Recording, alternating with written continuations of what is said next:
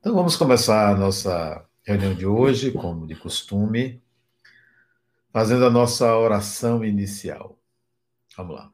Para harmonizar as nossas mentes, harmonizar o nosso coração, exatamente para, com esse propósito, aquietar a alma. Vamos lá. Amigo e mestre Jesus, aqui nos encontramos mais uma vez com os amigos espirituais com os amigos internautas para falar sobre espiritualidade, espiritismo, espírito e tudo aquilo que envolve a imortalidade do ser. Se conosco, que a tua paz esteja em nossas consciências e em nossos corações. Bom, meus amigos, para mim é sempre bom estar aqui no Centro Espírita Harmonia, palestra de quinta-feira, dia 28 de maio. É muito bom estar falando com vocês. Né? É sempre bom quando a gente tem algo dentro da gente que a gente gosta de colocar, gosta de falar. Eu falo porque gosto, porque tenho alguma coisa dentro de mim que precisa sair. Por isso que eu falo. E falo com a alma, falo com o coração. Quando eu escrevi o livro O Voo do Espírito, isso foi em 2018, em dois anos que eu escrevi, eu sentia uma vontade muito grande de abordar certos assuntos que é, eu tinha no meu pensamento, nas minhas ideias, e refreava em colocar. Mas aos poucos eu senti que era importante a gente colocar aquilo que a gente pensa, sente, elabora, depois de muito estudo. E o livro contém assuntos que eu sempre achei relevantes, assuntos que surgiram em mim a partir da perspectiva do Espiritismo. O Espiritismo é uma grande janela que você olha uma realidade, permite que você enxergue uma dimensão mais ampla, torna a vida mais complexa, mais profunda, mais ampla. E exatamente por causa disso, quando você se depara com o conhecimento que o Espiritismo lhe oferece, você começa a pensar diferente. A proposta do Espiritismo é uma proposta transformadora. E não há como você não se transformar a partir da perspectiva trazida pelo Espiritismo. Uma das grandes vantagens, talvez é aquilo que é mais importante na vida do ser humano, é a consciência da imortalidade. E depois disso, é a noção de liberdade. Quando você se percebe um espírito imortal, você se sente uma pessoa livre, livre para pensar, livre para sentir e livre para se expor, para falar. Essa liberdade é possível ser conquistada, adquirida a partir desta consciência de ser um espírito imortal que o espiritismo oferece. É muito mais do que você ter uma religião, o Espiritismo oferece bases para a compreensão da natureza humana, das razões da existência humana. Então, o livro Voo do Espírito ele trata exatamente disso, de uma é, revisitação de conceitos, de ideias, de imagens, não com o intuito de destruir alguma ideia de alguém, é mais uma opinião, é mais uma colocação a respeito de um entendimento. E esta opinião, ela reverbera dentro de mim e eu vejo que reverbera nas pessoas. As pessoas começam a buscar também esta compreensão que eu apresento.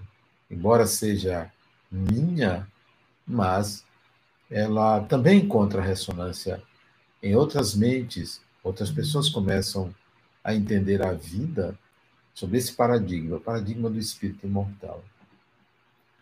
Essa liberdade ela é fundamental. Ainda bem que o espiritismo, enquanto movimento, enquanto sistema religioso, não possui um centro diretor, não possui uma pessoa que determine regras e normas. Não é uma anarquia, embora valha a responsabilidade de cada um cada um de nós, espíritas, temos uma responsabilidade pelo que dissemos, pelo que pensamos. E buscamos um referencial, que é universal dentro do Espiritismo. Esse referencial é a obra de Allan Kardec. A obra daquele francês que, junto com outros espíritos, trouxeram a doutrina do Espiritismo, uma doutrina. Esse é o referencial. E é em cima desse ponto que a gente deve pensar quando a gente fala em Espiritismo. Nós temos um referencial. Mas é um referencial, não é um dogma, não são dogmas. São pontos básicos e uma abordagem sobre esses pontos de forma peculiar, sob a ótica do espírito. A doutrina do Espiritismo apresenta uma realidade sob a ótica do espírito. Como o espírito vê, como o espírito se vê, como o espírito enxerga a vida, a realidade.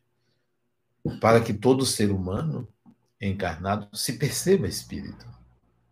O grande ganho do espiritismo é levar essa consciência. Se nós não alcançamos essa consciência, a gente não, não alcança uma profundidade maior, uma realização, o um sentido da vida. A vida tem um sentido, mas quando eu falo vida, eu não estou me referindo à vida material. Estou me referindo à existência, o existir, seja encarnado, seja desencarnado. Existir tem um propósito. E é preciso que você vá buscar esse propósito. Qual é o propósito do seu existir? Não é qual é o propósito de você estar aqui encarnado só. Não é o propósito de você ter um corpo físico. Não. É mais do que isso. É alcançar o propósito da sua existência como ser. Porque essa existência como ser, ela nunca cessa, nunca acaba. Então, qual é o propósito da sua existência? Vá buscar, vá em busca disso. Antes de qualquer coisa, vá em busca disso. Qual é o propósito da minha existência? Bom, quando a gente traz um conceito, uma palavra, um significado, a gente tem que contextualizar. O que eu falo agora sobre algo, daqui a 200 anos essa mesma esse mesmo algo deve ser falado de acordo com a linguagem da época. Então, se nós voltarmos a época do surgimento do Espiritismo, 1857, abril, 18 de abril, nós temos que entender a linguagem usada na época para descrever fatos, para descrever situações. Quase dois séculos se passaram. E agora, 2020, aquelas mesmas ideias aqueles mesmos fatos merecem uma linguagem atual. Não significa adulterar livros. Está escrito, tem uma época, tem uma data. Você não precisa modificar os livros. Traduções não devem modificar livros, não devem atualizar a linguagem. Cabe até explicações, mas não mudar o que foi dito e como foi dito pelo autor.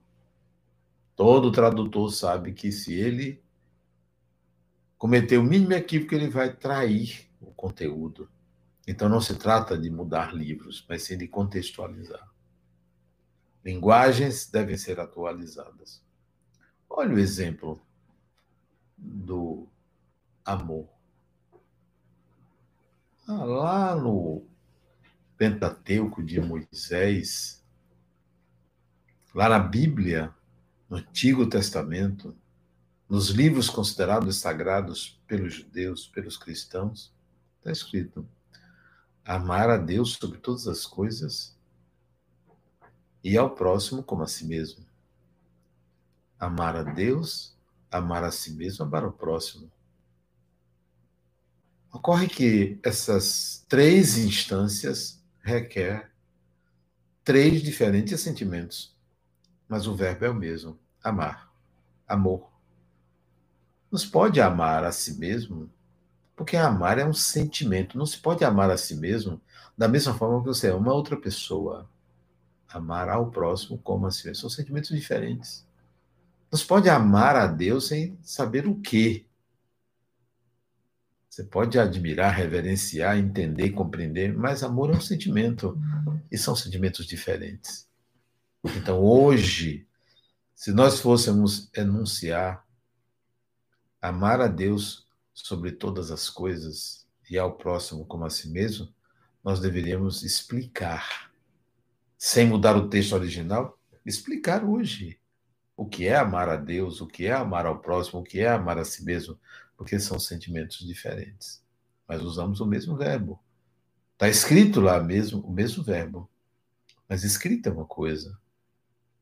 O que era compreendido para ser escrito dessa forma é outra coisa. Qual é a origem do conceito? O conceito não pode se cristalizar porque vira dogma. Então a linguagem precisa ser atualizada. Eu aí comecei a pensar dessa forma e a levar para as pessoas que o espírito precisa voar, precisa ser livre para dizer algo. Nós não podemos ser felizes sem sermos livres. Uma pessoa, para ser feliz, precisa ser livre. Escrava de uma ideia, escrava de uma pessoa, ninguém é feliz. Precisamos ter a liberdade do contraditório, a liberdade de pensar diferente, a liberdade de compreender de forma diferente. Então, o voo do espírito é exatamente isso. O espírito, você precisa voar com a sua liberdade. Precisa ter um entendimento com as suas palavras.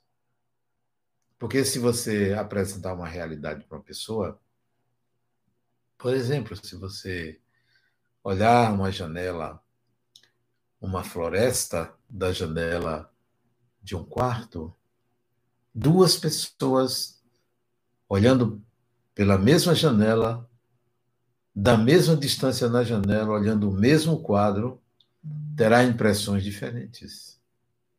Porque nunca uma realidade é igual para outro ser humano. Nunca. Todo olhar é diferenciado. Portanto, a realidade, ela é o que é, independentemente do olhar de cada um. E você deve ter a liberdade de ver as coisas pelo seu olhar e aprimorando o seu olhar, porque o seu olhar identifica a sua evolução, seus conhecimentos. Quando você descreve uma coisa com a sua linguagem, você vai submeter a sua fala ao crivo coletivo. E assim a gente cresce. Foi pensando assim que eu comecei a tentar traduzir para uma linguagem moderna o que eu via. O conceito de evolução, por exemplo. Nós aprendemos que evoluir é adquirir virtudes.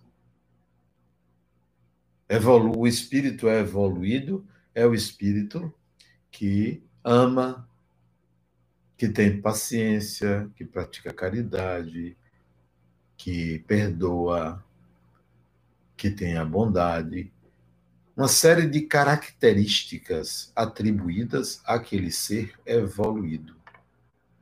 Eu comecei a tentar entender como assim evoluído é ter essas características e as outras e as competências de cada ser humano? E o que ele adquire com o seu intelecto? E as emoções e os sentimentos? Então é só ter virtudes? Então comecei a entender que evoluir é adquirir habilidades, novas habilidades. Então, o conceito de evolução, que não muda o significado de evoluir, tudo evolui, mas evoluir é adquirir habilidades. Sejam habilidades que se traduzem em virtudes, sejam habilidades que se traduzem em profissões, sejam habilidades que se traduzem nas relações cotidianas, mas são habilidades. O espírito mais evoluído é o espírito que tem maior e mais complexas habilidades. Então, o conceito já muda, eu não vou partir para a ideia de moral. que o indivíduo mais evoluído é o indivíduo que fala de moral. O indivíduo mais evoluído é o indivíduo que conhece o evangelho ou fala sobre coisas espirituais. Isso é um conhecimento que pode ser a tradução de habilidades, mas não são as únicas. Então, evoluir é integrar habilidades nas experiências da vida, do viver. Seja o viver encarnado, seja o viver desencarnado. Então você começa a perceber que é uma nova linguagem para falar as coisas. Não vamos pensar dentro daquelas palavrinhas é, que todo mundo conhece. A evolução é como um pássaro de duas asas, ou pelo intelecto ou pela moral. Sim, isso é apenas uma forma de falar algo, uma forma sintética de falar algo. Mas você precisa entender o que é evoluir para que você busque a sua evolução. Para que você não fique pensando que evoluir é agradar um Deus que foi fabricado e construído para que você temesse o oposto dele.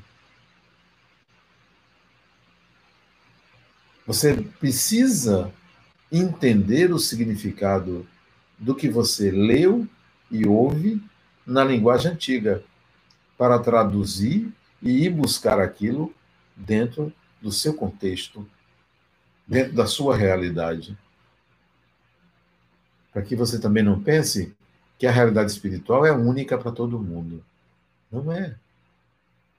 Não é única. O mundo espiritual tem uma diversidade muito grande. Só você lembrar que Allan Kardec disse que a vida na Terra é cópia da vida espiritual. Ora, se é cópia, qual a diversidade que há na Terra? Olha os diferentes níveis de evolução, de conhecimento. Então, o mundo espiritual não é uno. Não existe um, uma, um comando central que decide tudo. São culturas diferentes. São modos de pensar diferentes. A evolução não é sair daqui e ir para uma cidade espiritual, onde abriga todo mundo, todas as culturas, todas as pessoas. Isso é setorizado de acordo com a cultura, com o entendimento e com as afinidades. Com as afinidades. Você encontra aqui na Terra um grau de diversidade muito grande.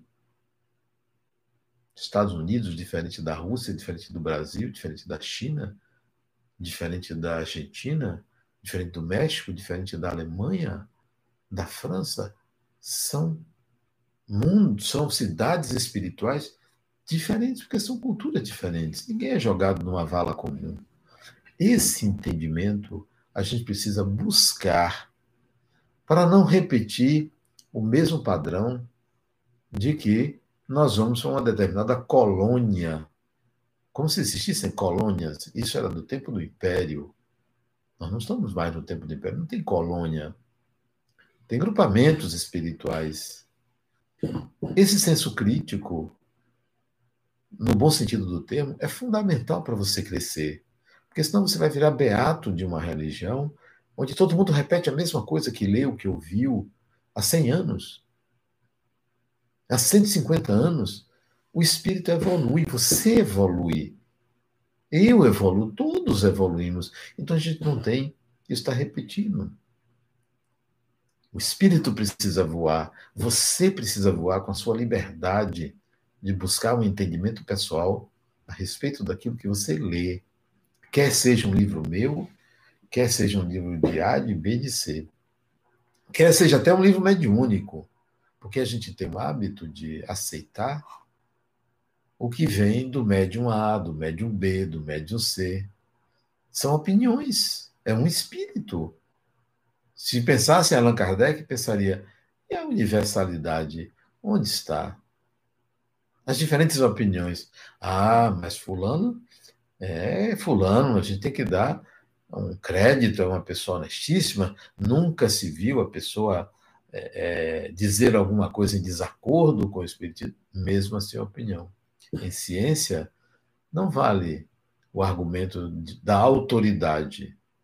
Que muita gente segue, ah, é professor, doutor fulano, então tá certo. Não. A ciência se engana também. Então a gente precisa é, avaliar o que a gente lê. Repito, não é que esteja errado. Não se trata de criticar ou de destruir a obra de ninguém, nem médio nenhum. São entendimentos, é só isso, são opiniões. Querem ver? A gente reduziu o mundo espiritual a poucas categorias. Ou são obsessores, ou são mentores, ou são guias, ou são protetores. Mas e as pessoas comuns? Onde se encontram? Que não são nada disso. São simplesmente pessoas. A população da Terra é 8 bilhões, pouco mais de 8 bilhões de encarnados. Por dia desencarna muita gente. A gente pensa que o, o vírus, o coronavírus, está desencarnando muita gente. Diariamente desencarna. Mais da metade do que em dois meses e meio o coronavírus fez desencarnar. Por dia. Por dia. A questão não é o número de mortes, é entender que a pandemia ela provoca desencarnações, mas nem tanto quanto a gente imagina. O problema é mais afeito ao sistema de saúde, que não tem como absorver tanta gente que vai procurar ou que procura. Mas voltando, quem são os desencarnados? Quem são eles? São pessoas, seres humanos, gente como a gente. Você, eu, vamos estar nessa posição e você nem é obsessor, nem é guia, nem é mentor, nem é isso, nem é aquilo. Você é um ser humano. Espíritos desencarnados são pessoas. Mas bastou mandar uma mensagem bonita, a gente transforma em Deus ou semideus, em sábio. Porque mandou uma mensagem bonita. Porque escreve de uma forma elegante. Porque traz um conteúdo evangélico são pessoas, são seres humanos. Tem dificuldades, tem conflitos. Ah, você acha que não? Ah, mas é o espírito falando de tal. Conviveu com você? Você já conviveu com pessoas? São pessoas. São seres humanos. Se você reparar o Novo Testamento, a passagem de Jesus quando adulto, os três anos em que ele resolveu pregar. Espírito altamente evoluído, dono de habilidades fantásticas. Mas no dia que ele se zangou, pegou um chicote e saiu chicoteando as pessoas do templo. Sabe o que é isso? Ser humano. Ser humano. Absolutamente humano. Mas nós queremos transformar em Deus ou ser Deus. Aí você pode dizer, mas Adenauer, você não está sendo é, leviano, falando de Jesus assim. Estou falando de espíritos. É isso que o Espiritismo nos ensina a enxergar, que são pessoas. Eu não posso é, permanecer cristalizado a minha mente de que no mundo espiritual só tem tais e tais categorias. Onde estão as pessoas comuns, seres humanos? Então, espíritos são pessoas pessoas encarnadas são espíritos. Temos que entender que a vida material é uma experiência do espírito. Não é só a vida na dimensão espiritual que é uma experiência do espírito, não. Você está vivendo, você encarnado, uma experiência espiritual. Porque você nunca deixa de ser espírito. Essa visão de ser espírito na vida material, é a proposta do Espiritismo. A proposta do Espiritismo não é que a gente fique acreditando que espírito existe, se comunique com espíritos para eles guiarem a gente. Não. Isso pode até acontecer da mesma maneira que você pode guiar uma pessoa a um propósito superior. Espíritos são pessoas, seres humanos. Então, quando um espírito aparecer a você, diga oi, como vai? Como você se dirigiria a qualquer pessoa? Se é através de um médium, na psicofonia, como vai? Tudo bem? Mas a gente endeusa o tem medo, não sabe com quem está falando, então trata com cerimônia, com reverência. Não é tratar mal, é tratar normal. Normal. Eu, quando assisti a primeira manifestação mediúnica no Centro Espírita, eu era muito jovem, pouco menos de 18 anos de idade, eu ouvi e entendi que era uma pessoa falando, pronto. Apenas isso. Não levei toda a, o medo ou a reverência que normalmente se leva quando se conversa com um espírito, seja através de um médium, seja diretamente. Então, espíritos são pessoas. Lide com pessoas. Não podem mais do que pessoas podem. Não fazem mais do que pessoas fazem. Importante você ter essa visão, né? De que espíritos são pessoas. Que vem outra linguagem que eu acho pertinente à época, que isso está no livro, nos livros de Allan Kardec, sobretudo no Evangelho segundo o Espiritismo a questão dos anjos. Anjos. Quem são anjos? É uma linguagem bíblica. É uma linguagem que está lá no Evangelho. Mas a pergunta é: existem anjos? Essa categoria de espíritos? Ou isso é um adjetivo? Porque se for uma categoria de espíritos, eu vou questionar. Então, a evolução é do animal, do, do mineral, do vegetal, do animal ao humano, ao anjo? É uma outra categoria, é um sistema de evolução? Não. É um adjetivo. A angelitude significava uma pessoa bondosa, uma pessoa que queria ajudar. Então vamos pensar assim, porque na hora que você hoje disser que você tem um anjo protetor, eu vou entender que você às vezes, quando precisa e tem alguém com disposição para lhe ajudar, pode lhe ajudar. Mas não existe um anjo protetor para você, para mim. 8 bilhões de encarnados, então teremos 8 bilhões de anjos?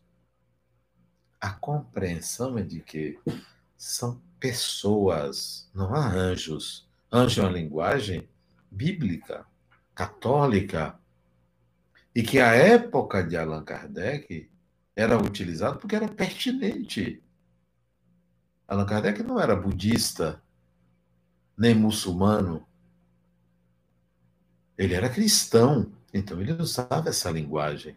Os espíritos que trouxeram os ensinamentos espíritas eram cristãos, não eram budistas nem muçulmanos, eram cristãos. Então, introduzem a linguagem cristã pertinente àquela época. Então, hoje, você deve buscar uma outra maneira de pensar sobre o assunto. Se você pensar que você precisa de um protetor, você vai se fragilizar. Você vai sempre estar recorrendo a um protetor porque você não sabe lidar com aquilo que lhe assusta. Olha a pandemia e o isolamento social, o medo que provoca nas pessoas por causa de uma contingência, de uma situação externa, o interno começa a exigir proteção. As rezas. Imagine se as igrejas e templos e centros espíritas estivessem abertos. Estariam superlotados por causa do medo. Não porque as pessoas são mais espiritualizadas, por causa do medo. É que nem a doença. Onde é que se reza muito? Em hospital. Você pensa que é na igreja? Que é no centro? É no hospital. Todo doente reza, de manhã, de tarde e de noite. Por quê? Porque é é um momento de fragilidade. Então você acha que você vai ter um guia e protetor para você? Você acredita nisso. E às vezes até leva um, uma lembrança dentro da bolsa, do bolso, para poder garantir. Você pega ali naquele terço, naquele livrinho, naquela página, naquele santo, porque você confia que a proteção vem por aquele objeto. Tudo construção da sua mente. O espírito precisa voar, ter liberdade para entender Porque o Espiritismo não é uma doutrina que você leia e precisa crer, ó, creia, aceite. Não, não é assim. Leia, analise, teste, verifique se. Porque passamos da fase de crença. O espírita é aquele que tem consciência, não é o crente. Não é aquele que é baseado na fé. Ah, eu tenho fé que isso é verdade. Não, não tenha fé que é verdade, porque não há verdade. Nem Jesus que dizer o que era verdade. Então é importante que você enxergue espíritos como pessoas. Outra, chamar toda pessoa desencarnada que supostamente estaria perseguindo outra de obsessor. É uma categoria? É um grau de evolução? Por que são obsessores? São pessoas, seres humanos, que têm seus dramas. Os próprios livros espíritas falam que às vezes são influenciados para prejudicar uma pessoa para obter alguma outra vantagem. São pessoas, são seres humanos. Às vezes até estão próximos ali a alguém porque gosta da pessoa, mas como podem estar doentes, passam sensações para o seu ente querido e é tratado então como obsessor, sem ser, porque obsessor significa alguém que está num processo de perseguir outra pessoa, de impor sua vontade a outra pessoa. E nem sempre é isso que se dá. Que tal a gente pensar em companhias espirituais e não em obsessores? Que tal a gente pensar que são pessoas que se colocam ao nosso lado, com ou sem intenção de nos prejudicar, mas que vivem dramas pessoais também e que pensam que estariam nos ajudando ou, nos prejudicando estando ao nosso lado. São simples companhias. Se sua mãe adoecesse, você afastaria ela de você? Não. Se seu pai adoecesse, você afastaria? Não. Se sua mãe ou seu pai desencarnasse e doente se aproximasse de você, você chamaria de obsessor? Não estou dizendo que você não deve chamar, dar esse título quando ele ocorrer. Mas entenda que por detrás da palavra está um preconceito, ou está um conceito prévio de alguém quando é um ser humano. Trate como um ser humano. É uma pessoa. Antigamente se chamava de encosto. É um encosto. É um ser humano. E ser humano precisa de diálogo, de entendimento. A linguagem, ela, ela precisa ser modificada para caber dentro de um novo processo, de, um novo momento evolutivo do espírito. É hora de você pensar nisso. Outra coisa, a reencarnação. Quanta gente fala da próxima vida, na outra vida, como se fosse algo simples. Fala na reencarnação com desconfiança, como se não fosse verdade. São dois, duas ideias diferentes. Sabe por quê? Porque nenhum nem outro sabe o que é a reencarnação. Pensa que quando morre, a pessoa o personagem desta encarnação vai reencarnar. Não, o personagem da, dessa reencarnação, não, dessa encarnação não vai reencarnar.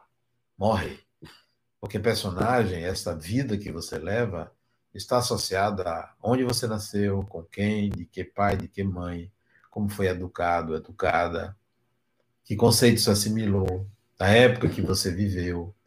Aquilo tudo morre. Você não volta, porque a época não volta. Porque as circunstâncias nunca são as mesmas. A reencarnação é do espírito.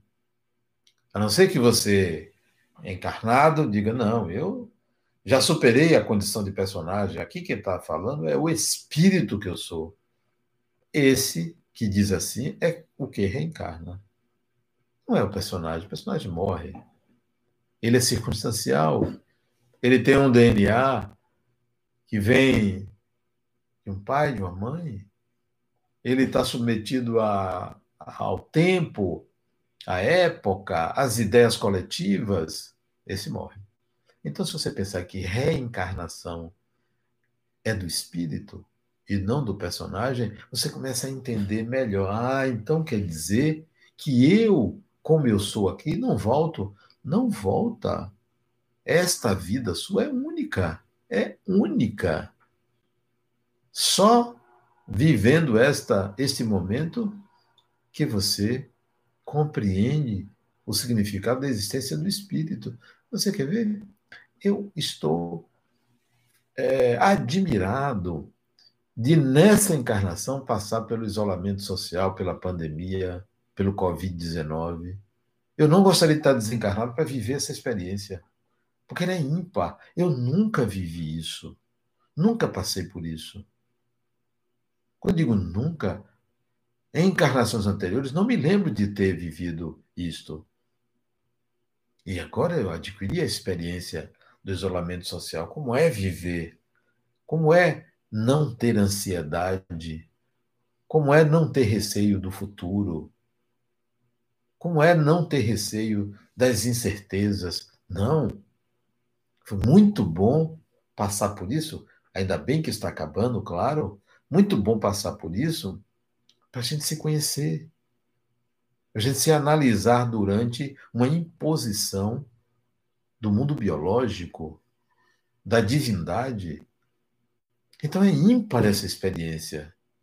Eu vi que eu não sou uma pessoa ansiosa, porque eu aprendi que a gente deve se adaptar às situações como se elas fossem para sempre. Como se elas fossem para sempre. É melhor. Não gera ansiedade. Quando começou o isolamento, eu comecei a pensar: e se isso durar dois anos? E se isso durar 20 anos? Então, sabe de uma coisa? Eu vou me adaptar a esta realidade. Porque se voltar à normalidade, eu já sei como é. Eu estou aprendendo uma outra forma de viver. E se nunca mais voltar àquela normalidade for outra, eu vou aprender uma nova forma de viver. Então, é importante que você entenda que a reencarnação é do espírito, porque esta vida do corpo, deste corpo, neste corpo, ela morre, ela não volta. E por que não lembra? Tem gente que diz assim: não lembra porque Deus deu o esquecimento do passado. É metafórico isso. A gente tem que entender por que não lembra. Tem que ter uma razão pragmática, real, para não lembrar. E é simples. Quer dizer, não, não simples, mas é possível compreender que não é assim, ó. Deus deu o esquecimento do passado. Claro que tudo foi o Criador. É porque quando o espírito começa uma nova jornada num novo corpo, é um novo córtex cerebral não tem nada impresso ali, a impressão está no perispírito. E uma nova consciência vai se formar no corpo. Consciência nova. Consciência que não tem informações. Tudo está no perispírito e que gradativamente vai passando, não exatamente porque há uma degradação do meio. O meio é denso, então você traz tendências, mas não traz as informações precisas, porque não foi nesse corpo que você as viveu. Então, a reencarnação é um processo de aquisição de um novo corpo para formar um novo personagem. Você tem dentro de você centenas de personagens que você construiu e que desencarnaram e que morreram porque a morte do corpo dá sentido à vida do corpo. A vida no corpo tem sentido com a morte, porque a gente sabe que nasce, cresce e morre. Todo mundo já começa a vida sabendo que a morte existe, é real. O personagem morre. Por isso que é importante você adquirir a consciência de que você além de ter um personagem, você é um espírito que pilota esse personagem. Que pilota. Veja a questão da reencarnação sobre essa ótica. Não, não é simples assim. Quando alguém diz, ah, mas eu não me lembro. Não é para lembrar, porque você não tem as informações na consciência, elas estão no seu inconsciente. Quer lembrar? Vai buscar. É possível, tem várias técnicas. Se é que você quer ter esse trabalho, não precisa, porque é só você olhar suas tendências, você sabe o que você aprendeu no passado pelas suas tendências. Agora, se foi Maria, José, Joaquim, Antônio, se foi doutor, se foi. Isso é secundário. Se foi no Brasil, nos Estados Unidos, na Alemanha, isso é secundário. O importante é que você é espírito, vive um eterno presente. O espírito vive um eterno presente. O personagem está submetido ao tempo, ao dia, à noite, a um ano, dois anos, dez anos, cem anos, duzentos anos. O espírito vive um eterno presente. Porque tudo que acontece, acontece na sua mente. Tudo que acontece está aí em você. Se você desencarna, tudo que acontece estará em você, sempre em você. O grande sofrimento de muitos espíritos que gera ansiedade, né, é estar pensando no futuro. Você vive um eterno presente. Construa tudo o que você deseja para o futuro aqui agora, neste presente. Eu não quero ser feliz no futuro. Eu não quero ir para uma cidade espiritual maravilhosa. Eu quero viver maravilhosamente bem. Porque isso se eterniza. O presente é o eterno presente de Deus ao espírito. Você não vai ao futuro, nem você volta ao passado, porque você vive um eterno presente. E aí a gente compreende a reencarnação de uma outra maneira. Quer ver outra coisa que precisa ser muito bem compreendida? A questão da causalidade, quando se fala em reencarnação. A gente pensa logo em lei de causa e efeito. Nasceu assim é porque fez alguma coisa errada no passado. Isso não é verdade. Não funciona assim. Não existe lei de causa e efeito. É uma metáfora para a gente entender como, em certos casos, funciona como uma causalidade. A crença, a culpa, leva à consequência.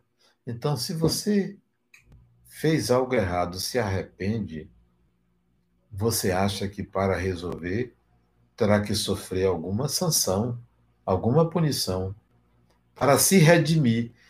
Isso foi ensinado a gente há muitas gerações, durante muitas gerações. Por isso, quando acontece alguma coisa de ruim, você se pergunta assim: o que, que eu fiz para merecer? Às vezes você não fez nada. Existem circunstâncias coletivas. Ou você acha que você está vivendo um isolamento social porque você fez alguma coisa de errado? Nada, não fez nada de errado. A vida não funciona assim. O isolamento social é consequência de um fenômeno biológico, divino. Não foi impulsionado por ninguém, não foi dado por ninguém. Então não há lei de causa e efeito. Ah, Madenal, mas tem espíritos que falam. Espíritos são pessoas que têm entendimentos. A gente erra por ignorância. Os nossos erros devem, os nossos equívocos, por ignorância. Então, se uma criança de um ano de idade esbarra num copo de vidro, numa mesinha e quebra, você vai punir a criança?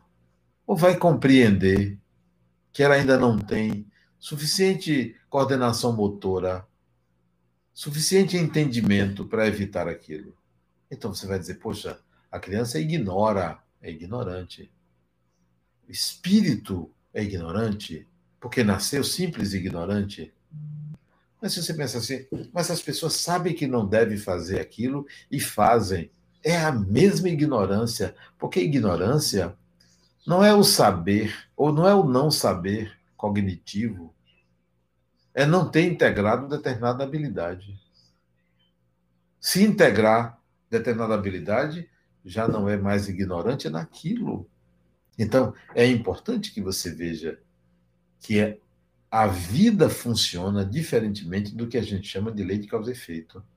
Mesmo a gente ouvindo isso de espíritos respeitáveis. E tem gente que diz que está na codificação. Não está. Se você lê, não está. Quando Allan Kardec pergunta aos espíritos onde se pode encontrar as provas da existência de Deus, a resposta é no axioma. Axioma é enunciado que aplicais às vossas ciências. Todo efeito inteligente advém de uma causa inteligente. Só isto. Isso não quer dizer lei isso quer dizer entendimento, enunciado, axioma. Mas para justificar a reencarnação, não encontrando razões nesta vida, se buscam razões em outra vida, claro. Razões, mas não causa. Sabe por que razões é diferente de causa? Porque causa parece punição. Você fez errado, você volta para consertar. Você volta para pagar. Não funciona assim. O entendimento do espírito provoca isso. Há um caso famoso na literatura é, da reencarna, na literatura da pesquisa científica da reencarnação, que um espírito, um homem, desencarnou esquartejado. Esquartejado. Ele foi assaltado.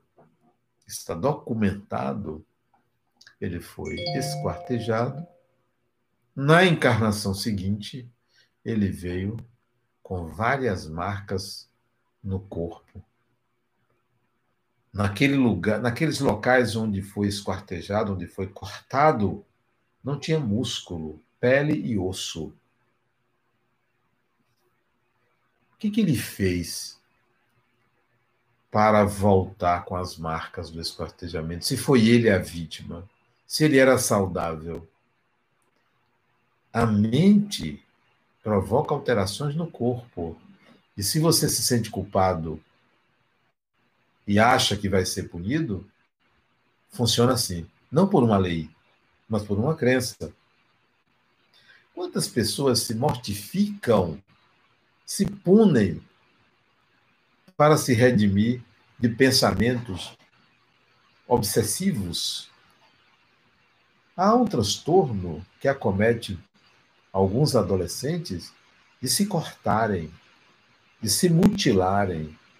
Não é só adolescentes, tem pessoas, é, adultos, que se mutilam, como se quisesse se punir ou diminuir uma dor psíquica provocando uma dor física. Isso não é causalidade. Isso é deliberadamente o desejo de passar por um sofrimento. Muitos espíritos fazem isso, achando que o sacrifício mais agradável a Deus é se mortificar, é renunciar a esta ou aquela recompensa material. Não é. O sacrifício mais agradável a Deus é viver. É você viver. Viva. Viva intensamente. Pense assim, em vez de causalidade, pense, eu não sabia como fazer, eu vou reencarnar para aprender como fazer. De que forma eu vou aprender? Da melhor maneira possível, sem sofrer. Porque eu não acredito que o Criador colocou o sofrimento como um sistema de educação. Sofrimento é uma escolha por uma crença. A dor não, a dor existe, porque o nosso organismo provoca dor, tem um sistema nervoso muito sensível que qualquer alteração de um padrão, de um fluxo de energia, é provocador. Mas não sofrimento. O sofrimento é psíquico, a dor é física, o sofrimento é psíquico. Então, não, não é lei de causa e efeito.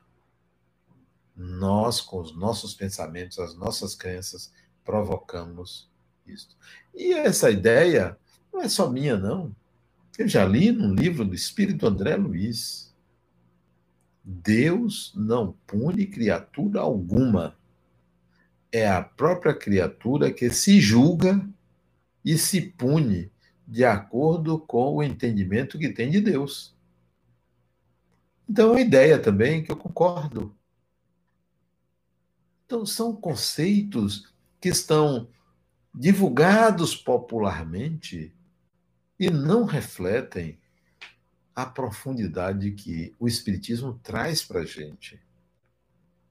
No livro eu coloco uma série de conceitos, o voo do espírito, sobre anjos, sobre desencarnação, sobre reencarnação, sobre mediunidade, naturalizar a mediunidade e não institucionalizar tão somente a mediunidade. Então eu convido vocês à leitura deste livro, O Voo do Espírito. Se vocês quiserem adquirir, vou fazer logo a propaganda, porque o livro pertence à Fundação da Harmonia. Entre no site livrariaharmonia.org.br livrariaharmonia.org.br. Ali você pode adquirir o livro O Voo do Espírito, que é o título da nossa palestra de hoje. Voe, porque você é um espírito, foi criado simples e ignorante, livre, para poder administrar a liberdade. A liberdade precisa ser administrada. Livre, você é livre. Você não tem que seguir eternamente uma doutrina. Você tem que seguir aquilo que você constrói como doutrina dentro de você, integrando novas habilidades, capacitando-se para novas conquistas. Pense assim: liberdade, voe, você é um espírito imortal. E essa ideia do voo eu peguei quando eu li um livro que eu aconselho todo mundo a ler. Um livro que conta a história da vida de Leonardo da Vinci, que eu me apaixonei por Leonardo da Vinci. Que espírito livre! Não estou me referindo ao gênio, ao ser humano. O ser humano Leonardo da Vinci é muito mais bonito do que o gênio Leonardo da Vinci. Da mesma forma, eu digo a você: o ser humano é muito mais bonito do que a gente prega que ele seja o autor do mal. Você é um espírito imortal. Pense nisso. Muita paz. Então vamos fazer a nossa oração final. Mas antes disso, eu quero convidar vocês a um seminário. Ah, isso que eu me lembrei. Não só o seminário, tem outros convites. Sábado agora, às duas e meia, pelo YouTube, eu e Djalma Margolo estaremos falando sobre mediunidade e sobre reencarnação é, razão e mediunidade, sob a ótica do espírito, é um tema, e o outro tema é aspectos biológicos da reencarnação. Eu acho que é mais ou menos esse título. Ou é, alguma coisa sobre biologia e reencarnação. Sábado agora, duas e meia, pela TV Harmonia, canal do YouTube. Então assistam, eu e Djalma, de duas e meia às cinco. São duas horas e meia de interação sobre esses dois temas, tá? Patrocínio da ULE e do ciclo 4, da ULE EAD e do ciclo 4 da ULE. Sábado agora, duas e meia. Encontro vocês lá. Bom, no dia. Que dia é mesmo o seminário? Eu vou fazer um seminário. Você vê o que é a pessoa. Deixa eu ver se eu acho aqui. O que é a pessoa que tem uma certa idade não lembra de tudo, né? Mas eu vou. Ah, tá aqui. No dia 7 de junho. Sim, o do YouTube Sábado agora é gratuito. É só acessar o canal do YouTube da TV Harmonia. O de 7 de junho, de 9 às 12, 3 horas, eu vou fazer um seminário, domingo, dia 7 de junho, quer dizer, é desse domingo, é o outro domingo, não é o próximo, sobre ansiedade. Como lidar e como resolver. Ansiedade seminário. Este seminário, quem se inscrever, dá direito a três livros, três livrinhos que eu escrevi. Vai, entra nesse site, livrariaharmonia.org.br. Aí se inscreve no seminário, vai receber um link e no dia você entra e vai lá dizer como é que você quer receber o livro. Pelo correio, se for aqui em Salvador, por um aplicativo que leva em sua casa ou pegar, retirar na instituição. Mesmo agora em tempos de pandemia, tem uma pessoa lá para entregar ou quem adquirir o seminário entregar os livros, tá? É, 50 reais, baratíssimo, três livrinhos, né? E o seminário. Então, se inscrevam, nós nos veremos, então, nesses dois momentos, tá? É, sábado agora, 12h30, gratuito, YouTube, e dia 7 de junho, o seminário Ansiedade, Como Lidar e Resolver, tá? Então, vamos fazer a nossa oração final. Amigo e mestre Jesus, agradecemos esses momentos de estudo, de entendimento, aos amigos espirituais, a inspiração, desejando para nós todos paz, serenidade, amorosidade, serenidade para lidar com a ansiedade, com o isolamento social que já já acaba. Se conosco, Senhor, que a tua paz seja sempre em nossos corações. Obrigado, muita paz a vocês. Obrigado por me ouvirem.